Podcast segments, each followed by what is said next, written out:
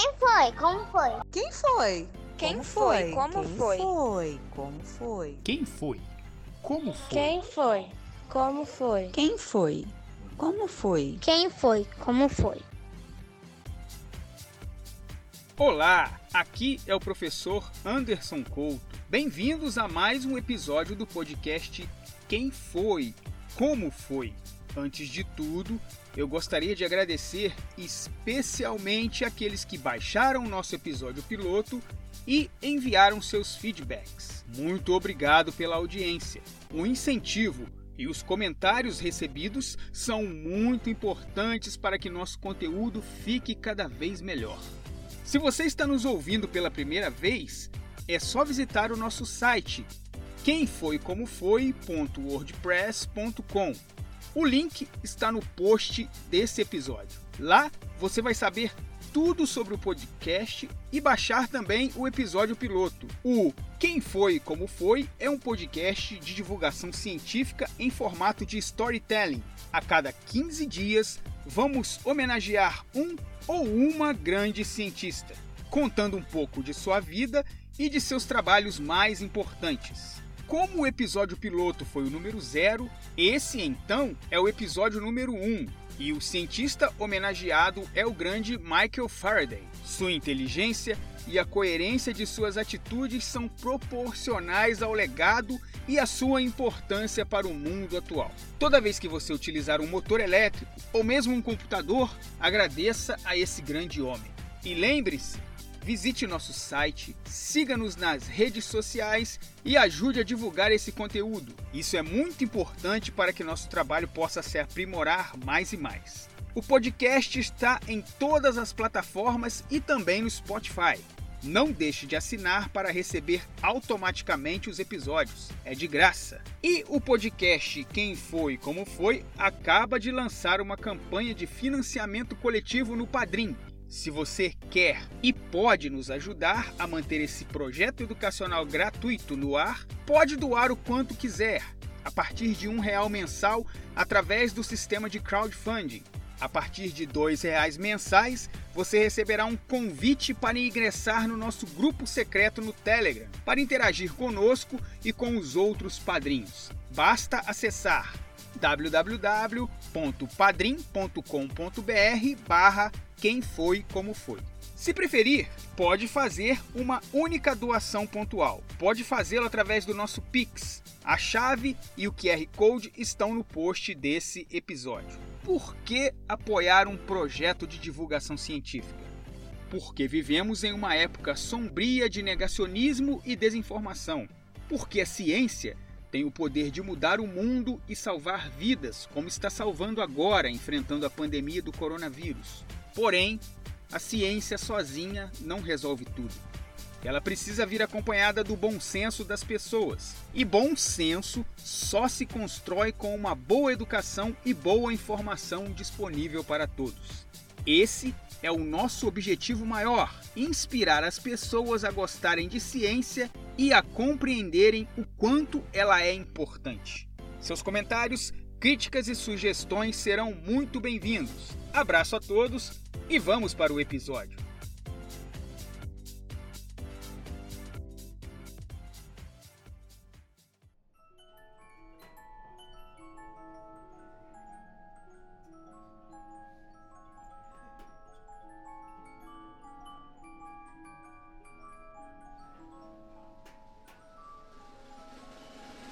Sociedade inglesa do início do século XIX tinha como importante característica a divisão por classes. A mobilidade social era algo muito raro. O sujeito que nascia pobre provavelmente morreria nessas mesmas condições. E para quem nascia na burguesia ou na nobreza era da mesma forma. A Inglaterra que a partir de 1801 passou a fazer parte do Reino Unido, da Grã-Bretanha e Irlanda, vivia o fim da primeira revolução industrial e encaminhava-se para a segunda. A força motriz desse progresso eram as máquinas a vapor. O motor a vapor, precursor dos motores de combustão interna, agora era utilizado nos meios de transporte. Locomotivas e barcos a vapor encurtavam o tempo das viagens e dava um novo fôlego ao comércio das manufaturas produzidas nas grandes fábricas. Porém, esse desenvolvimento econômico não se traduziu em qualidade de vida e bem-estar social para toda a população.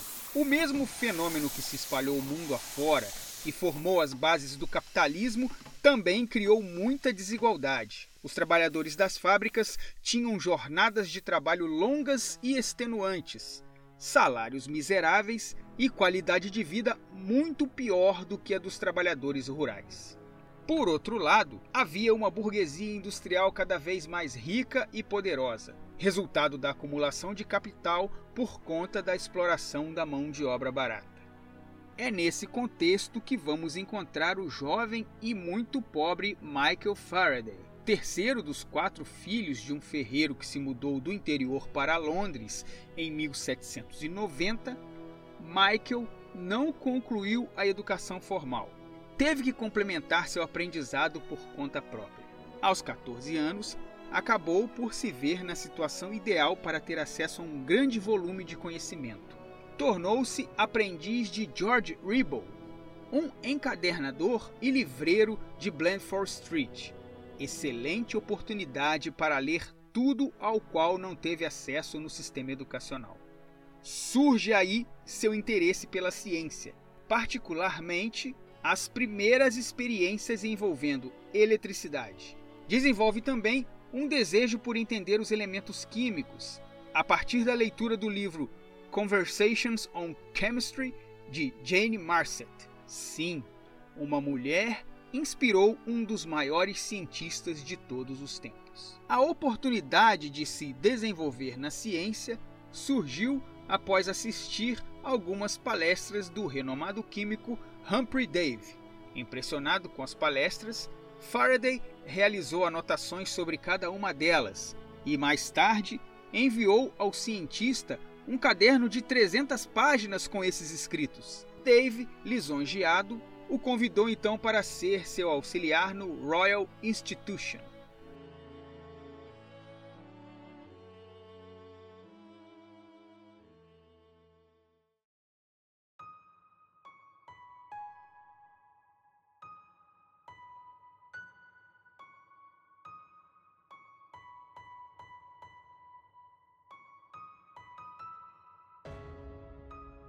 Lembram que eu falei lá no início que a mobilidade social na Inglaterra era algo muito raro?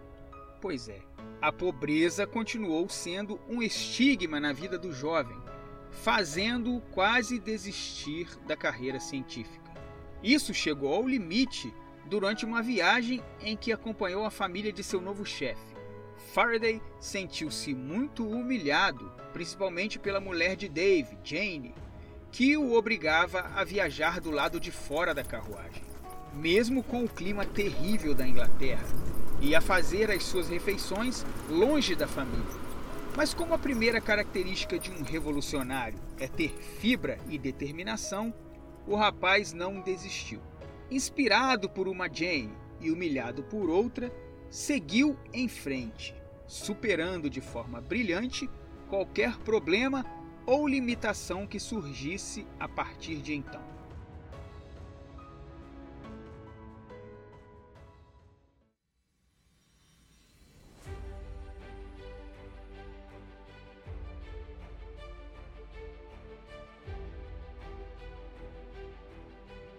Trabalhando no início como químico, começou sua carreira fazendo a caracterização de substâncias.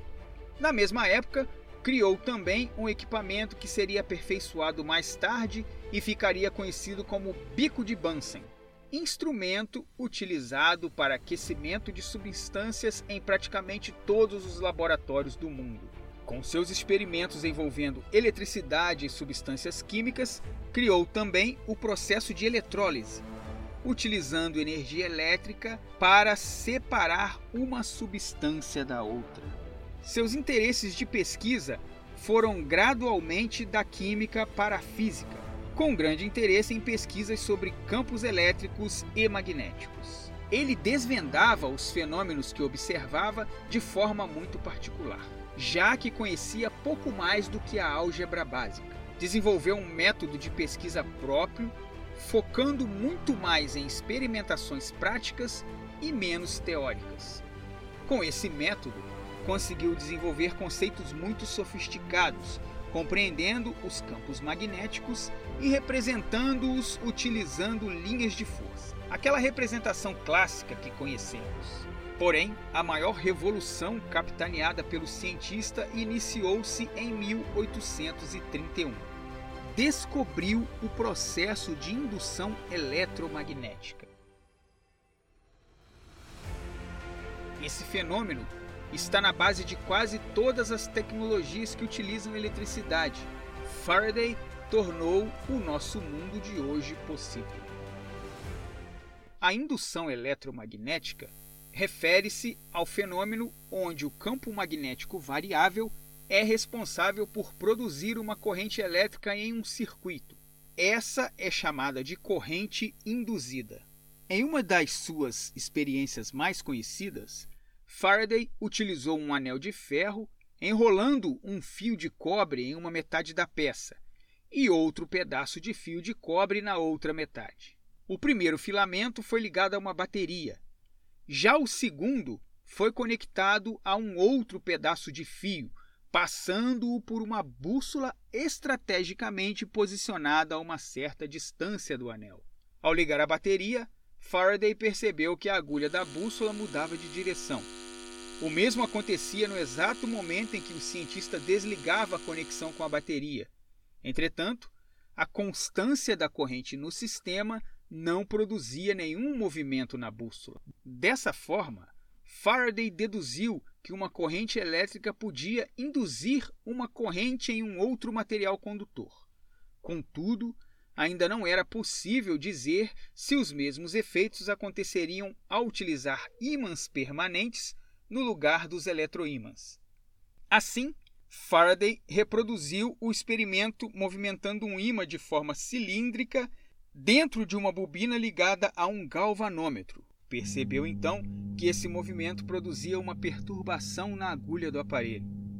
Faraday concluiu, a partir dessas observações e experimentos, que o movimento de um ímã é responsável pela geração de corrente elétrica em um condutor, descobrindo assim o que hoje é conhecido como indução eletromagnética.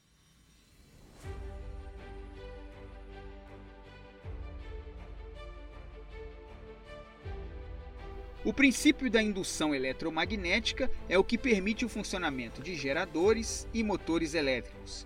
Enquanto no gerador usa-se o movimento para produzir corrente elétrica, no motor é o inverso. A eletricidade é que gera movimento. A lei que explica a indução magnética é hoje conhecida como Lei de Faraday-Neumann-Lenz, tendo sido descoberta por Michael Faraday e formulada matematicamente por Franz Ernst Neumann e Heinrich Lenz. Essa lei é de suma importância para o desenvolvimento das pesquisas com eletricidade e magnetismo, pois revela uma relação direta entre os fenômenos elétricos e magnéticos. Hoje é aplicada nas mais variadas tecnologias: motores elétricos, transformadores, dínamos, fornos de indução, sistemas de leitura e gravações magnéticas e etc., possibilitando a existência de bobinas, motores de grande porte, eletrodomésticos, sistemas de transmissão de energia a longa distância, usinas hidrelétricas e eólicas, fogões de indução, computadores, isso para citar alguns. Michael Faraday fez ainda experimentos relacionando o magnetismo a fenômenos ópticos. Há quem atribua também a Faraday os primeiros estudos ligados à nanotecnologia.